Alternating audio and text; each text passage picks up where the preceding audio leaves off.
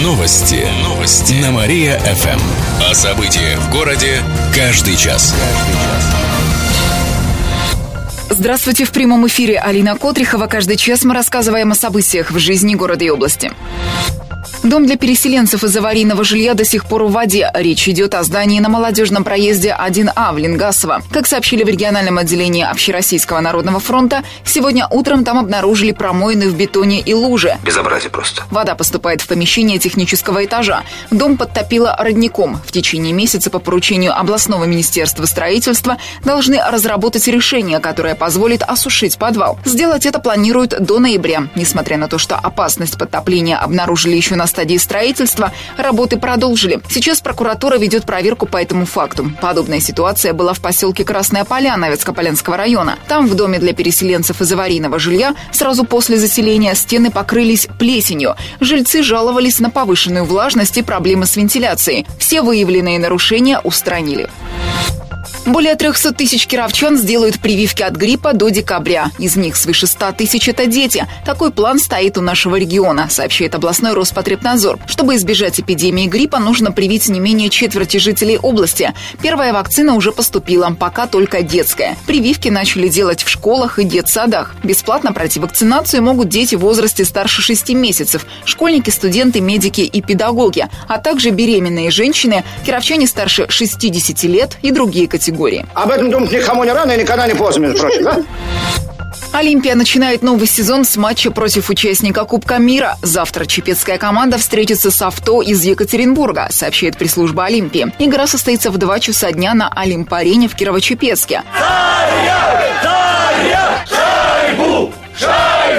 Хоккейный матч пройдет в рамках чемпионата МХЛ. Соперник стал четвертым на Кубке мира среди молодежных команд. Отметим, что чепчане готовились к новому сезону два месяца. Жительница Малмышского района закопала своего мужа. В полицию обратился мужчина с заявлением о пропаже своего 40-летнего отца. Он таинственным образом исчез 4 года назад. Следователи провели проверку и оказалось, что к этому могла быть причастна супруга пропавшего. Женщину допросили. Она указала место, где закопано тело, недалеко от дома. Сейчас назначены экспертизы и ведется расследование. Заведено уголовное дело, сообщает областное следственное управление. Садоводы начали торговать на новом месте. Они переехали с ярмарки на площадку на Комсомольскую 41 в район Привокзальной площади. На новом месте создано более 40 торговых мест, но продавцов пока что только 10. Они предлагают зелень, цветы, ягоды и овощи со своих приусадебных участков. Причем занимают эти места торговцы бесплатно. В скором времени там начнут продажу арбузов и дынь. Отметим, что несколько человек, которые торговали на ярмарке, начали работать на Центральном и Октябрьском рынках. Добавим, что некоторые коммерсанты которые устроили голодовку из-за закрытия ярмарки, продолжают оставаться на месте. Накануне рано утром их посетил уполномоченный по защите прав предпринимателей Андрей Вавилов. Он предложил голодающим горячий кофе с молоком и казинаками.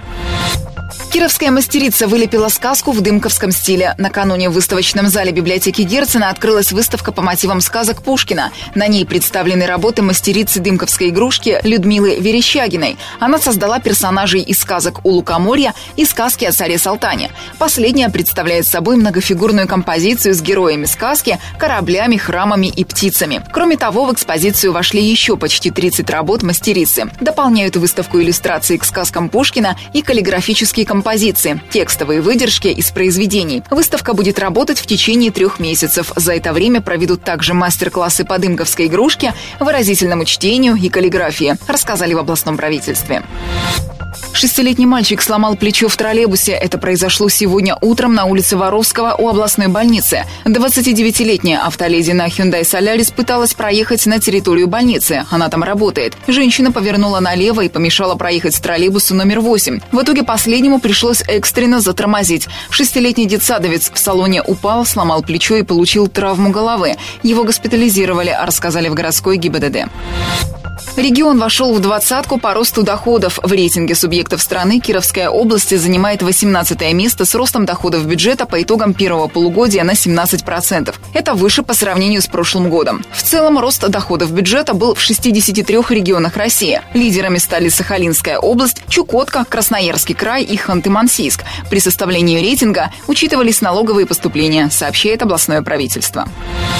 Вечер джаза устроят в галерее «Прогресса». Гостей ждут завтра к 8 вечера. Организаторы говорят, что это уникальное событие. Выступят музыканты не только из Кирова, но и из Санкт-Петербурга и Екатеринбурга. Будет звучать саксофон, барабаны, клавишные инструменты, а также вокал. В выступлении будет два отделения. В первом прозвучат известные джазовые композиции 50-х-60-х годов, а во втором – современные. Кировчанин брал деньги на строительство домов и тратил их на себя. Накануне Нововязский районный суд вынес приговор мошеннику. Два года назад он был директором двух предприятий. Он заключал договоры на строительство бань и домов. Часть полученных средств тратил на ведение строительных работ. Так он прикрывал обман, а остальные деньги забирал себе. Всего таким образом пострадало семеро кировчан. Мошенник потратил более 300 тысяч рублей, которые предназначались на строительство. Кроме того, годом ранее он заключил с предпринимателем договор на поставку пиломатериалов материала. В итоге он присвоил себе пиломатериал на сумму более 500 тысяч рублей. Мошенника приговорили к трем с половиной годам лишения свободы, сообщает областная прокуратура.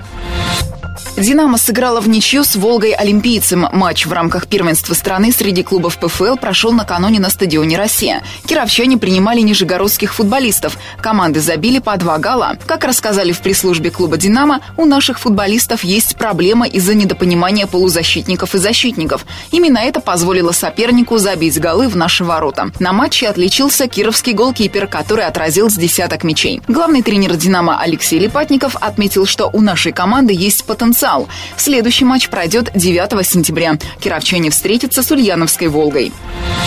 Выходные в Кирове будут дождливыми. По прогнозам метеосайта, в субботу до плюс 16. К вечеру пойдет дождь. В воскресенье будет до плюс 17. Днем снова ожидаются осадки. Отметим, что в сентябре в Кирове наблюдается погода ниже нормы на 3 градуса, сообщает сайт погода и климат.ру.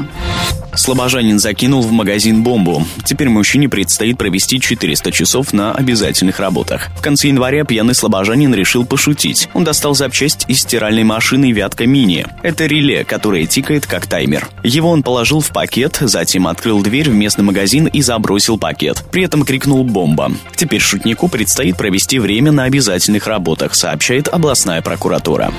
Жилье по 35 тысяч рублей за квадрат появится в заречной части города. Дома эконом-класса строят в рамках программы «Жилье для российской семьи». Четвертый участок под застройку выделили на улице Проезжей 7А, сообщает город-администрация. Это будут двух- и трехэтажные дома, квартиры в чистовой отделке. Также жилье по этой программе возведут в районе Слободы Зоновой на территории микрорайона Северные Ворота, а также Верхних и Нижних Черемушках на границе Нововятска и Кирово-Чепецкого района. Подробнее об условиях программы можно узнать в местной администрации, а также по телефону горячей линии 38 8 18 99. Добавим, что в рамках программы предоставят льготные условия ипотеки. Девушек в кировских вузах больше, чем молодых людей. По данным Кировстата, в прошлом учебном году в области девушки чаще получали высшее образование, чем юноши. Так, представительниц прекрасного пола в университетах, академиях, институтах области было около 60%. Всего почти 40 тысяч студентов получили высшее образование в прошлом учебном году. При этом в школах мальчиков и девочек примерно поровну. А вот начальное профессиональное образование чаще получают молодые люди. Из почти 8 тысяч студентов таких учебных заведений девушек только четверть. 39-й автобус изменит маршрут из-за школьников. С сегодняшнего дня рейс, который отправляется в 7.42, будет работать иначе. Автобус отправится с остановки Химический переулок, затем поедет по улице Заводской, Казанской, Профсоюзной и Октябрьскому проспекту. После этого он будет следовать по улице Воровского и по проспекту Строителей. Маршрут изменили для удобства учеников школы номер 24. Так им будет проще добираться до здания школы на улице Горбуновой, сообщает город администрация. Изменения коснутся только утреннего рейса. Более 60 миллионов рублей направят на поощрение врачей. Это сделают в рамках специального проекта. Он направлен на повышение качества услуг в хирургических отделениях. Учитывают хирургическую активность и показатели летальности, наличие жалоб и другие факторы. Если отделение достигло плановых показателей, то ему дают бонус из средств обязательного медицинского страхования. В этом полугодии его получат более 30 организаций области с круглосуточным пребыванием пациентов и около 20 дневных дневных Им направят более 60 миллионов рублей, сообщит региональный Минздрав. Эти деньги пойдут на премии сотрудникам, хирургам, анестезиологам, реаниматологам, медсестрам, акушерам и другим медикам, которые помогали пациентам с хирургическими заболеваниями.